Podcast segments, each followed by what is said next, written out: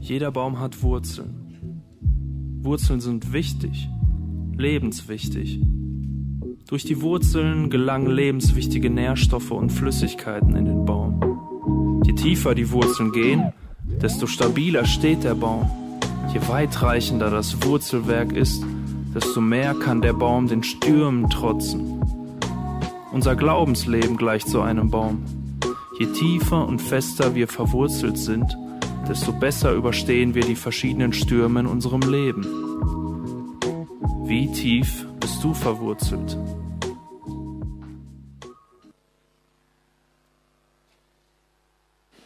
Es ist endlich Sommer, oder? Ich habe mich extra ein bisschen sommerlich angezogen, weil ich dachte, endlich Sommer. Und es ist ja nicht nur, dass die Sonne scheint und dass es richtig schön warm ist. Es ist so richtig warm. So meine Frau, die liebt es ins Freibad zu gehen. Ich bin da eher weniger. Und sie war dieses Jahr schon zweimal. Und das ist richtig gut. Ich freue mich, weil geht's meiner Frau gut, geht's mir gut. Und es ist so schön, euch hier zu sehen und mit euch zusammen diesen diesen Gottesdienst zu erleben. Und ich freue mich richtig über diesen Epheserbrief, über den wir jetzt die nächsten sechs, sieben Wochen reden werden. Daran merken wir bei uns in der schönen Aussicht übrigens auch, dass Sommer ist, weil wir uns ein Buch vornehmen, das haben wir jetzt schon die letzten Sommer gemacht, ein Buch und dann versuchen wir echt tief darin, da drin einzusteigen. Und ich freue mich so auf den Epheserbrief. Warum? Weil den Epheserbrief, man könnte ihn auch die Offenbarung des Paulus nennen. Jetzt sitzt du hier und sagst vielleicht, wie, warte, wir haben doch nur die eine Offenbarung ganz am Ende der Bibel, die Offenbarung des Johannes. Ja, das stimmt zum Teil. Der Epheserbrief ist auch eine Offenbarung und da wollen wir heute einsteigen. Aber bevor wir das machen, ähm, ich komme nicht drum weg, eine Geschichte zu erzählen wegen Sommer. Ähm, als meine Frau 18 Jahre alt geworden ist, hat sie ihren Führerschein gemacht, hat den auch bekommen, hat alles gut funktioniert. Und ihr Papa, mein Schwiegervater, hat sich gedacht, meine Tochter muss mit einem richtig coolen Auto rumfahren.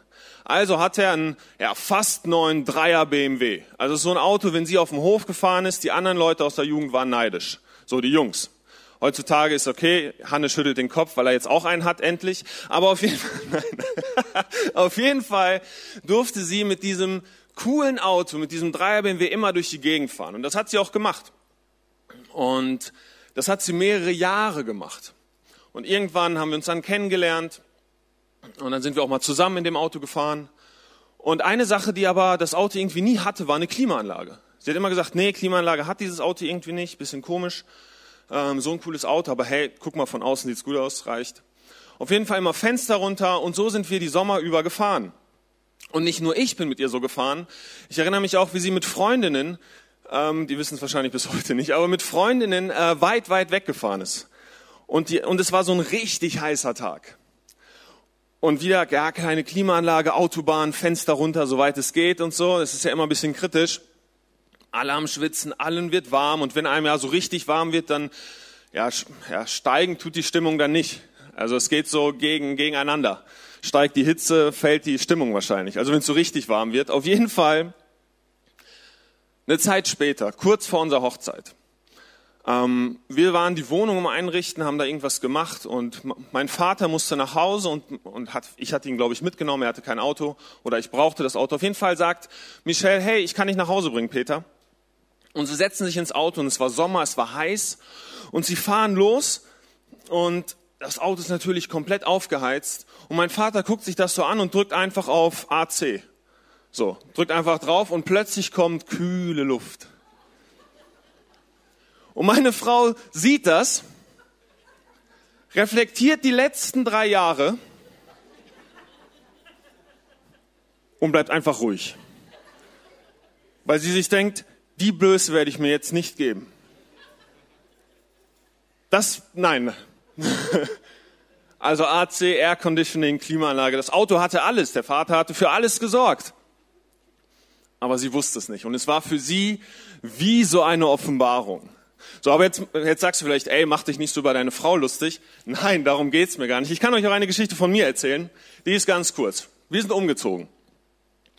Und wir hatten in der Küche immer so ein Schneidebrett und das war über unserem Ceranfeld.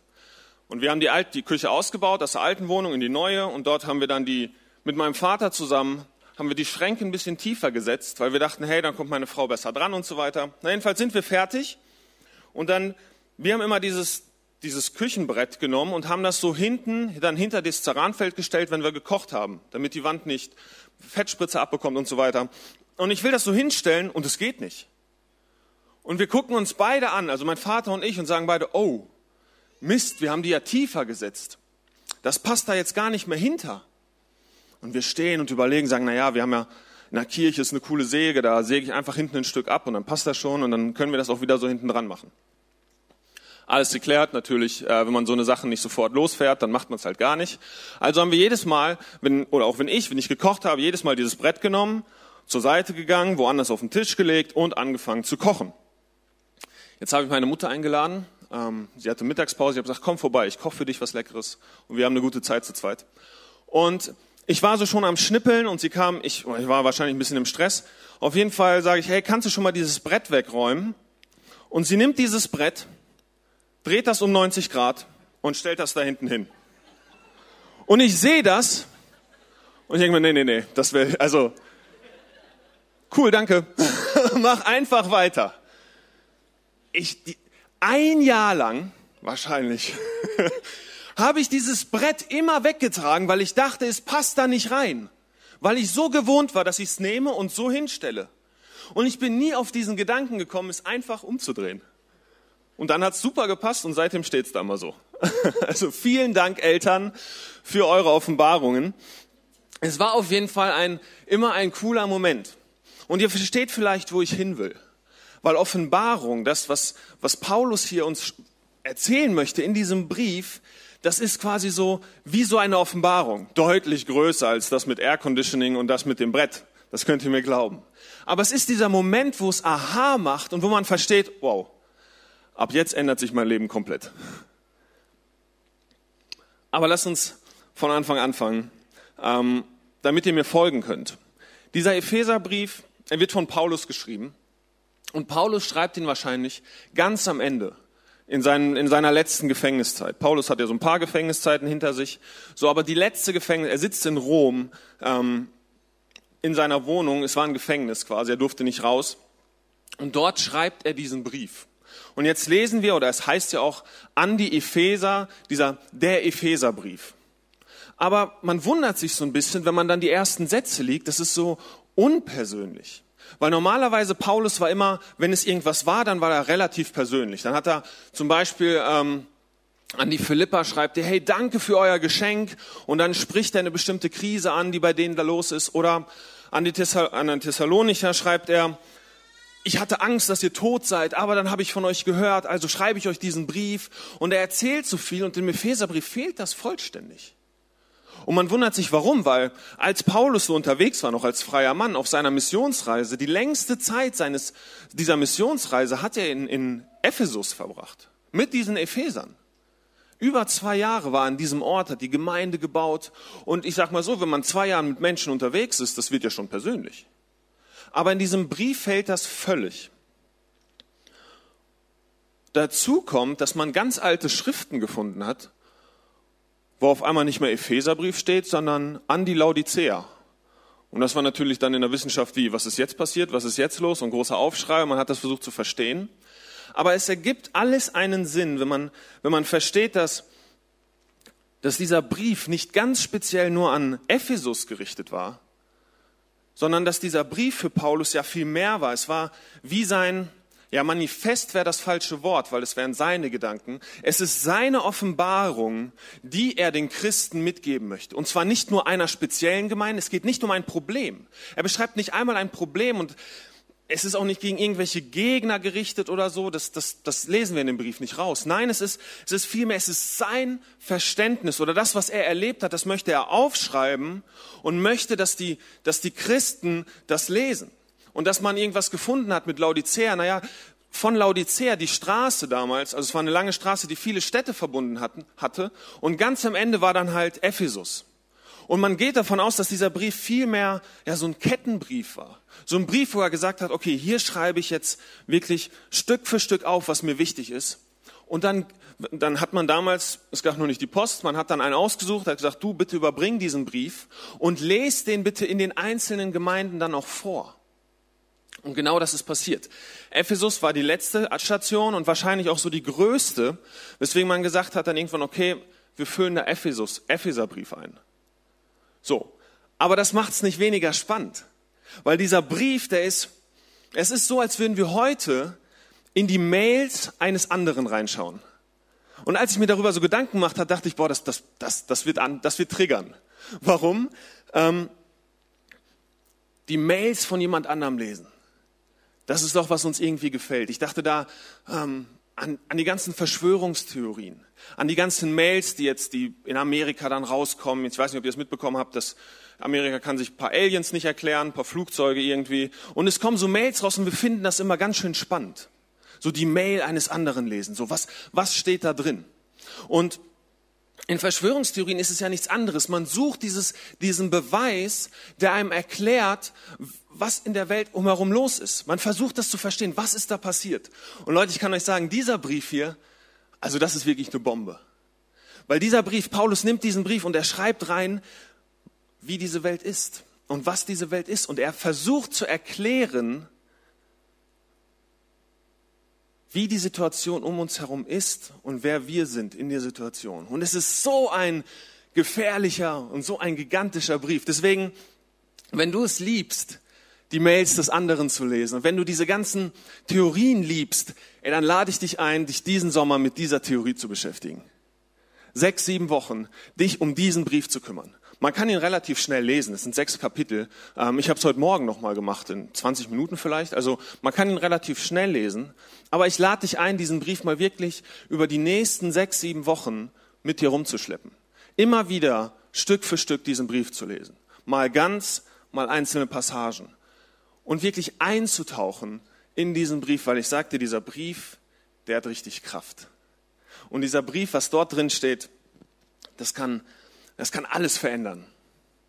Aber was, was steht wirklich in diesem Brief drin? Wie komme ich dazu, das Offenbarung zu nennen? Ähm, ich möchte das mit euch lesen. Und zwar, Paulus erklärt es selber, nicht ganz am Anfang, sondern in Kapitel 3, die ersten sieben Verse. Wenn ich mir das alles vor Augen halte, also ganz kurz nochmal, Paulus schreibt zwei Kapitel, er erklärt, was er meint, er erklärt, was er was er erfahren hat. Und dann schreibt er, wenn ich mir das, was ich gerade gelesen, was ihr gerade gelesen habt, alles vor Augen halte, kann ich nicht anders, als vor Gott niederzuknien und ihn anzubeten. Denn dass ich, Paulus, für mein Bekenntnis zu Jesus Christus im Gefängnis bin, kommt euch zugute, die ihr nicht zum jüdischen Volk gehört.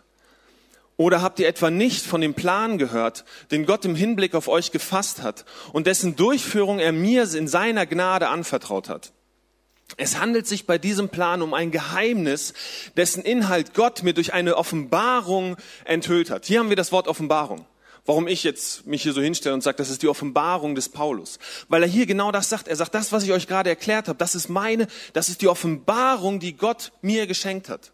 Und dieses Wort Offenbarung, das ist übrigens das, das komplett identische Wort wie nachher bei Johannes in der Johannes-Offenbarung. Apokalypsis. Wir verstehen dadurch immer wahrscheinlich so, ey, die, die Lehren von der Endzeit. Was ganz anderes. Hier geht's um das Diesseits, hier geht's um das Jenseits. Aber es ist für Paulus so gigantisch. Er sagt, das ist das Weltbild und das sollt ihr verstehen. Ich habe weiter oben schon kurz davon geschrieben. Beim Lesen dieses Briefes könnt ihr erkennen, dass ich weiß, wovon ich rede, wenn ich vom Geheimnis Christi spreche. Der, die, den Menschen früherer Generation hat Gott keinen Einblick in dieses Geheimnis gegeben. Doch jetzt hat er es vor, von ihnen erwählten Aposteln und Propheten durch seinen Geist offenbart. Die Nichtjuden, darin besteht dieses Geheimnis, sind zusammen mit den Juden Erben, bilden zusammen mit ihnen ein Leib und haben zusammen mit ihnen Teil an dem, was Gott seinem Volk zugesagt hat. Das alles ist durch Jesus Christus und mit Hilfe des Evangeliums Wirklichkeit geworden. Dass ich ein dieser, dieser Botschaft geworden bin, ist ein Geschenk der Gnade. Ich verdanke es seiner Macht, die in meinem Leben wirksam geworden ist. Was Paulus also in diesem Epheserbrief macht, er fasst die größten apokalyptischen Ereignisse der Weltgeschichte zusammen. Und was sind die? Das Leben von Jesus, die Tod und die Auferstehung von ihm und die Gabe des Heiligen Geistes. Er fasst das zusammen und er sagt dann, so, und das ist jetzt unsere Antwort darauf. Das sollen wir jetzt tun. Und was ich so spannend finde, ich weiß nicht, ob ihr es gemerkt habt, er, er, nachdem er alles sagt, das Geheimnis ist, dass Juden und Nichtjuden vereint sind. Und beim Lesen könnte man ja erstmal stocken, weil man sagt, hm, warte mal, das Geheimnis ist doch eigentlich, dass Jesus auch verstanden ist und dass wir jetzt frei von unserer Schuld sind. Paulus schreibt zwar da auch drüber, aber er, irgendwie ist für Paulus die Offenbarung noch ein bisschen anders. Er sagt, es geht bei allem, was Gott tut, geht es darum, dass ethnische Gruppen zusammenkommen. Nichtjuden und die Juden. Und dass wir jetzt gemeinsam Teil dieser großen Geschichte sind, dieser großen Geschichte mit Gott, die vorher exemplarisch mit den Juden gelebt wurde und die jetzt alle mit einbezieht, die das für sich annehmen und die sagen, das will ich auch. Und ich möchte euch so ein bisschen zeigen, was, was ich mit diesem Weltbild, was ich mit dieser Offenbarung meine, was da passiert. Und zwar kann man das mit zwei Kreisen verdeutlichen. Wir haben hier den Himmel. Oh. Naja, nicht ganz rund. Im Matheunterricht wäre es bei mir nicht so gut gelaufen. Wir haben hier die Erde. Und was, wovon Paulus spricht, von seiner Offenbarung, das ist hier passiert. Und zwar in dem Moment, wo Gott ihn, wir lesen davon in der Apostelgeschichte am Anfang und am Ende, in, ich meine 22, Kapitel 22, 23, wo Paulus dann ähm, sich rechtfertigen muss, da erklärt er nochmal, was genau die Inhalte sind, was er dort gesehen hat. Und er hat gesagt, ich, ich habe quasi in diesem Moment, hat Gott mich rausgeholt und ich habe gesehen, wie Himmel und Erde, wie sie eins geworden sind. Was passiert, wenn sie eins sind? Und er, er beschreibt im Epheserbrief, sagt er, im Himmel, da sitzt jetzt Jesus. Und vor allem Jesus sitzt auf dem Thron. Jesus ist jetzt, und das haben wir gerade auch gesungen, Jesus ist der König über allem. Jesus ist quasi der König der Himmel und in Jesus ist alles vereint, deswegen ist Jesus auch der König dieser Erde. So, und hier ist die Erde und hier stehen wir. Oh, ja.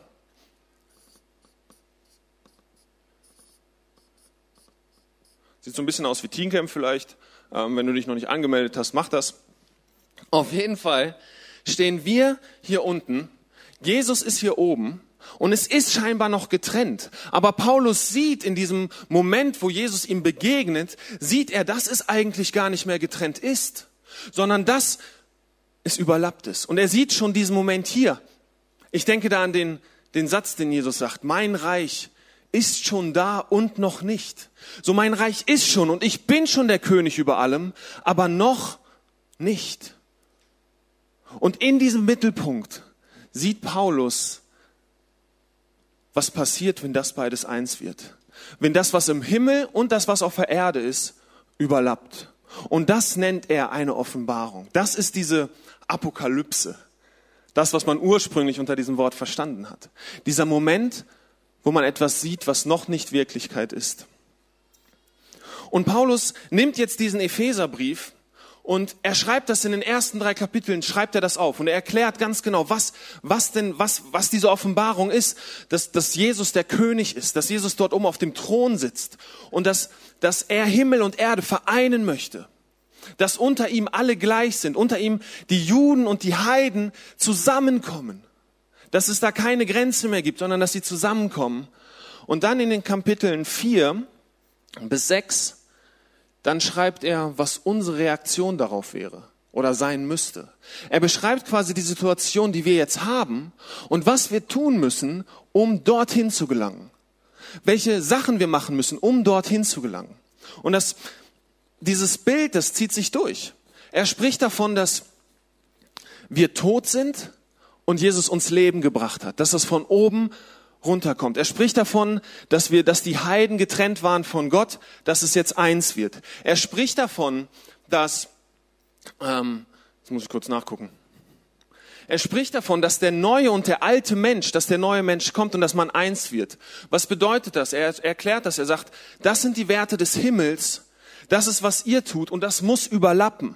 Ihr sollt quasi das handeln, jetzt schon, was hier Regel ist, was hier die Werte sind, sollt ihr jetzt schon tun. Und er bringt das zusammen und es ist dieses Zusammenwachsen. Noch eine Sache, die er sagt. Er sagt, ihr seid vom Dunkeln ins Licht gekommen. Von der Erde kam jetzt die, oder der Himmel kam zusammen und dadurch habt ihr Licht erfahren. Ihr könnt frei leben. Wir haben heute ja die, so, so, so stand es zumindest für mich im Skript, die Einleitung in den Epheserbrief. Und ich dachte mir, gut, wenn nicht, wann nicht, wenn dann, ähm, können wir auch ein bisschen über das Design sprechen dieses Briefes. Weil das ist auch nochmal entscheidend, um das ja so ein bisschen zu verstehen und so ein bisschen zu verstehen, was das mit uns macht. Was meine ich mit Design? Ähm, Paulus schreibt diesen Brief vor fast 2000 Jahren. Ist also schon so eine Weile her. Und der Schreibstil ändert sich ja mit der Zeit. Und Paulus hat für diesen Brief, wenn wir halt glauben, dass es dieser Kettenbrief ist, also dass es ein Brief ist, den er viel rumgeschickt hat, weil er gesagt hat, das ist meine Offenbarung, dann hat Paulus in diesen Brief richtig Arbeit reingesteckt. Immer wieder korrigiert, immer wieder geguckt, okay, wie kann ich das in so einem kurzen Brief, nur sechs Kapitel, wie kann ich diese Offenbarung, die Gott mir gegeben hat, wie kann ich das verschriftlichen? Und er gibt sich richtig Mühe. Er gibt sich richtig Mühe, dass das, das sehen wir, wenn wir aus diesem Blickwinkel gucken, wie wurden damals Briefe geschrieben, wie wurde damals, ja, wie wurden Texte verfasst. Weil Paulus schreibt nicht einfach chronologisch, sondern Paulus schreibt gerade diese Kapitel 1 bis 3, diese Offenbarung, die clustert er von außen oder die teilt er von außen nach innen.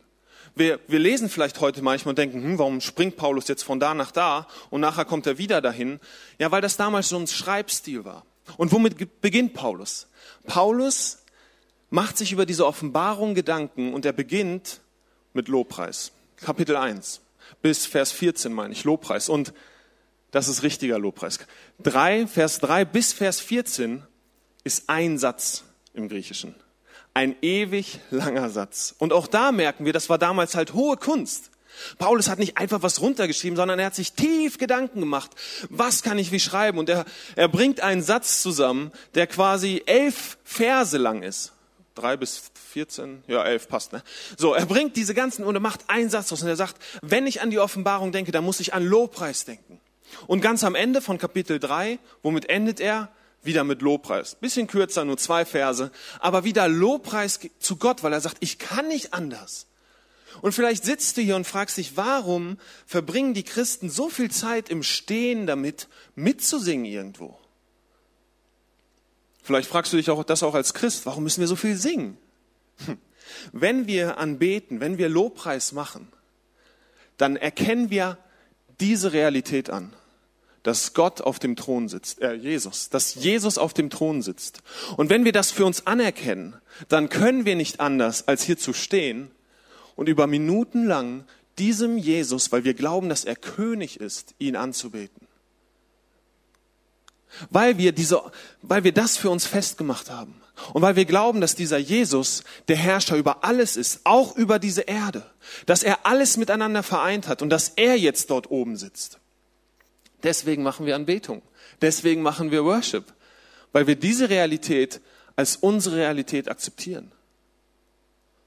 Dann geht's weiter. Paulus macht das in ähm, Kapitel 1 noch weiter, 15 bis 21, also die letzten Verse von 1 und die vorletzten, also die Verse ganz am Ende von 3, vor dem Lobpreis noch, betet Paulus. Und er betet darum, dass wir alle oder dass die, alle Leute, die diesen Brief lesen, dass sie diese Offenbarung wirklich verstehen, tief in ihrem Herzen verstehen. Und auch das finde ich interessant. Also wenn wir, wenn wir den Epheserbrief jetzt die nächsten Wochen lesen, wenn wir das für uns akzeptieren und wenn wir gesagt haben, Jesus, ja, du bist der König, dann kommen wir erstens nicht um Lobpreis drumrum, dann kommen wir aber auch zweitens nicht darum rum, demütig zu sagen, okay, und jetzt erklär mir, was das alles bedeutet. Ich brauche deine Offenbarung. Und ich finde es so genial, dass Paulus das schreibt. Der Theologe, von dem wir das meiste haben, an dem, von dem, der unser Grund ist, an dem wir uns klammern, von dem wir unsere Sachen auf heute übertragen, dieser Paulus betet um mehr Offenbarung und Weisheit. Und das bedeutet für uns, dass wir immer wieder diese demütige Haltung einnehmen sollten. Was möchtest du mir sagen, Jesus? Und nicht einfach dabei stehen, na, wir haben schon mal halt was gelernt und das ist jetzt so Nein, sondern immer diesen tiefen Wunsch haben, erklär mir, was du damit meinst. Und Paulus packt das nicht nur an Anfang, Kapitel 1, er packt das auch an, an, ans Ende, weil er sagt, sobald er dann durch ist, sagt er trotzdem nochmal, bitte erklär mir das. Weil es ist halt für uns nicht sichtbar auf dieser Erde. Es ist ein Geheimnis, wie Paulus das nennt. Es ist etwas, was noch nicht sichtbar ist und schon sichtbar. Es ist irgendwie ein bisschen kompliziert und auch Himmel und Erde werden eins. Ah, das ist so ein bisschen mystisch vielleicht. Aber Paulus sagt, das ist so wichtig, dass wir dieses Weltbild verstehen. Weltbild wäre jetzt auch schon, dieses Bild von unserem Sein verstehen. Und wir müssen darum beten, dass, dass wir es erkennen. Und dann kommt er zu seinem zentralen Satz. Dann kommt er quasi in die, dann, nee, Entschuldigung, dann erklärt er erstmal nach dem Gebet, erklärt er diese Offenbarung wieder in zwei Parts, am Anfang von äh, zwei und am, am Anfang von, oder am Anfang von drei. Und dann ist da dieser eine Mittelpunkt, wo er sagt, das ist die Essenz. Und das möchte ich jetzt zusammen lesen.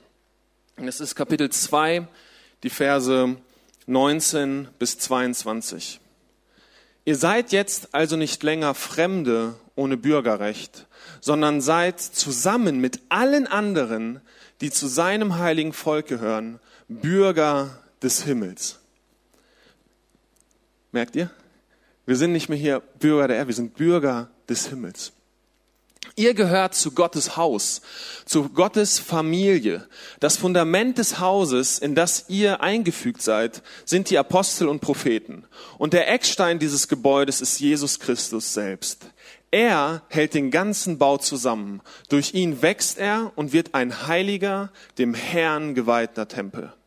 Durch Christus seid auch ihr in dieses Bauwerk eingefügt, in dem Gott durch seinen Geist wohnt. Das ist für Paulus der Kern. Er sagt, wir sind hier drin, jetzt schon. Obwohl wir noch hier leben, sind wir hier und für uns zählen andere Maßstäbe. Wir sind hier drin. Und Himmel und Erde sind eins. Da ist Jesus und er ist der König. Und was Jesus gemacht hat, war, er hat vereint, Himmel und Erde vereint. Er hat Heiden und Juden und, und Juden doch vereint. Er hat sie zusammengemacht. Es soll keine Trennung mehr geben zwischen den Menschen. Nein, wir sind jetzt eine Familie, ein Volk, weil wir unter einer neuen Herrschaft stehen. Und zwar unter der Herrschaft von Jesus. Ich möchte dir eine Frage stellen. Wo stehst du? Bist du mit Paulus zusammen auf diesem Weg hierhin, indem du das, worüber wir auch die nächsten Male sprechen, diese, die Werte des Himmels anfängst zu leben, indem du aufhörst, andere Ethnien zu unterdrücken, ähm, indem du anfängst, quasi diese Prinzipien zu leben. Bist du hier auf dem Weg dahin oder aber bist du zufrieden da, wo du bist? Weil weißt du, dieses, dieses Bild von Himmel und Erde, dass sie eins werden und dass Jesus auf dem Thron sitzen, das hat so eine unglaubliche Macht. Warum?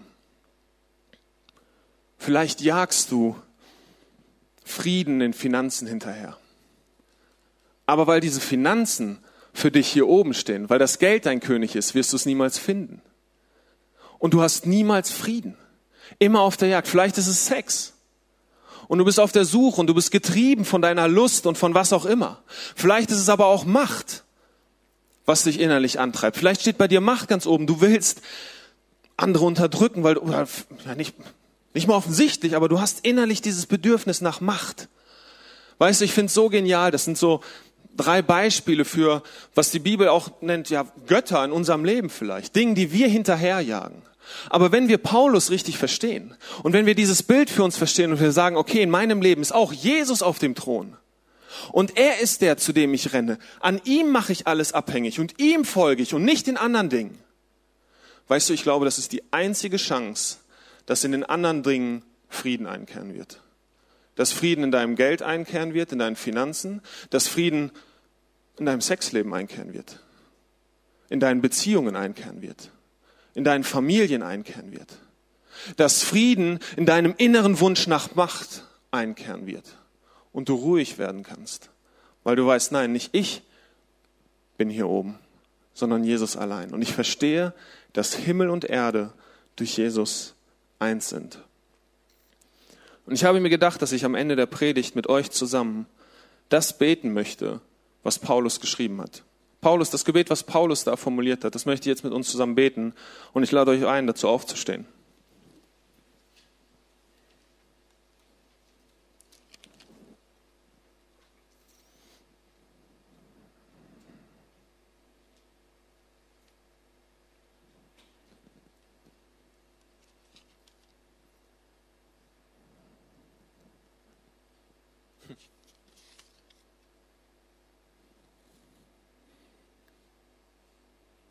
Ich bete darum, dass Gott, der Gott unseres Herrn Jesus Christus, der Vater, dem alle Macht und Herrlichkeit gehört, euch den Geist der Weisheit und der Offenbarung gibt, damit, ihn, damit ihr ihn besser kennenlernt Eröffne euch die Augen des Herzens, damit ihr erkennt, was für eine Hoffnung Gott euch gegeben hat, als er euch berief, was für ein reiches und wunderbares Erbe er für die bereithält, die zu seinem heiligen Volk gehören, und mit was für einer überwältigenden Kraft, großen Kraft, er unter uns den Glaubenden am Werk ist. Es ist dieselbe gewaltige Stärke, mit der er am Werk war, als er Christus von den Toten auferweckte und ihn in die himmlische Welt, den Ehrenplatz zu seiner Rechten gab. Und noch einmal, wenn ich mir das alles vor Augen halte, kann ich nicht anders als anbetend vor dem Vater niederzuknien. Er, dem jede Familie im Himmel und auf der Erde sein Dasein verdankt und der unerschöpflich reich ist an Macht und Herrlichkeit, gebe euch durch seinen Geist innere Kraft und Stärke. Es ist mein Gebet, dass Christus aufgrund des Glaubens in euren Herzen wohnt und dass euer Leben in der Liebe verwurzelt und auf das Fundament der Liebe gegründet ist. Das wird euch dazu befähigen, zusammen mit allen anderen, die zu Gottes heiligen Volk gehören, die Liebe Christi in all ihren Dimensionen zu erfassen, in ihrer Breite, in ihrer Länge, in ihrer Höhe und in ihrer Tiefe. Ja, ich bete darum, dass ihr seine Liebe versteht, die doch weit über alles Verstehen hinausreicht und dass ihr auf diese Weise mehr und mehr mit der ganzen Fülle des Lebens erfüllt werdet, das bei Gott zu finden ist. Ihm, der mit seiner unerschöpflichen Kraft in uns am Werk ist und unendlich viel mehr zu tun vermag, als wir erbitten oder begreifen können. Ihm gehört durch Jesus Christus die Ehre in der Gemeinde von Generation zu Generation für immer und ewig. Amen.